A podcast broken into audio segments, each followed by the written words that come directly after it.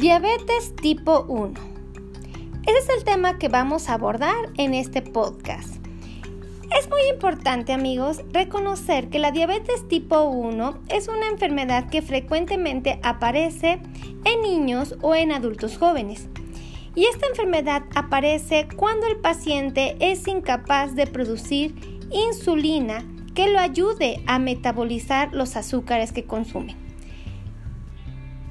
La diabetes tipo 1 se caracteriza por tener niveles muy altos de azúcar en la sangre.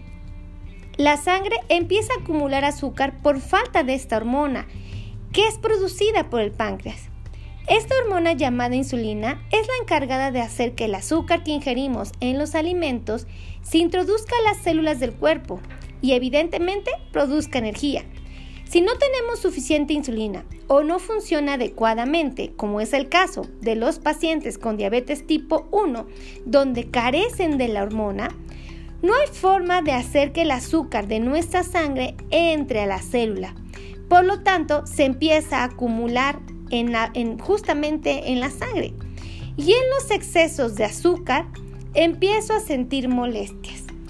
Es muy común que el paciente que vive con diabetes tipo 1 manifieste cansancio, fatiga, sed, hambre, visión borrosa, llega a orinar frecuentemente e inclusive puede bajar de peso. Aunque esto no es un indicativo estrictamente en la comunidad que vive con diabetes tipo 1, puesto que comúnmente los pacientes con esta enfermedad ya son naturalmente delgados. Pero déjate explico de una manera muy clara qué es lo que está sucediendo. En la diabetes tipo 1, lo que sucede es que el páncreas ya no tiene la insulina necesaria para metabolizar los alimentos.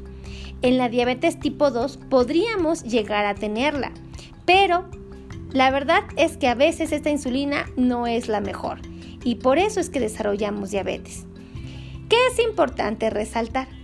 Que un paciente que vive con diabetes tipo 1 requiere hacer una dieta, un plan de alimentación personalizado que garantice que sus niveles de azúcar permanezcan en valores perfectamente adecuados, para que de esta manera el paciente pueda preservar la salud, tanto de sus ojos como de sus riñones y por supuesto de sus pies.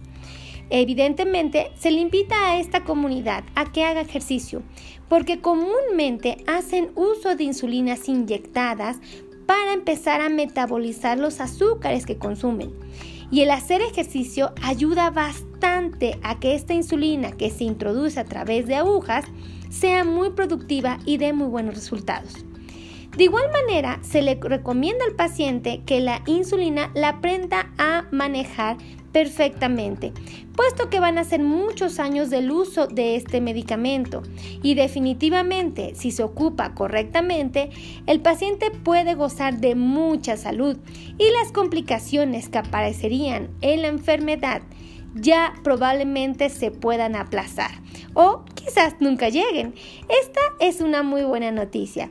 Así es que si tú eres un paciente que vive con diabetes tipo 1, no te angusties, no te preocupes, mejor empieza a ocuparte de la enfermedad, come saludablemente, haz ejercicio y usa los medicamentos correctamente.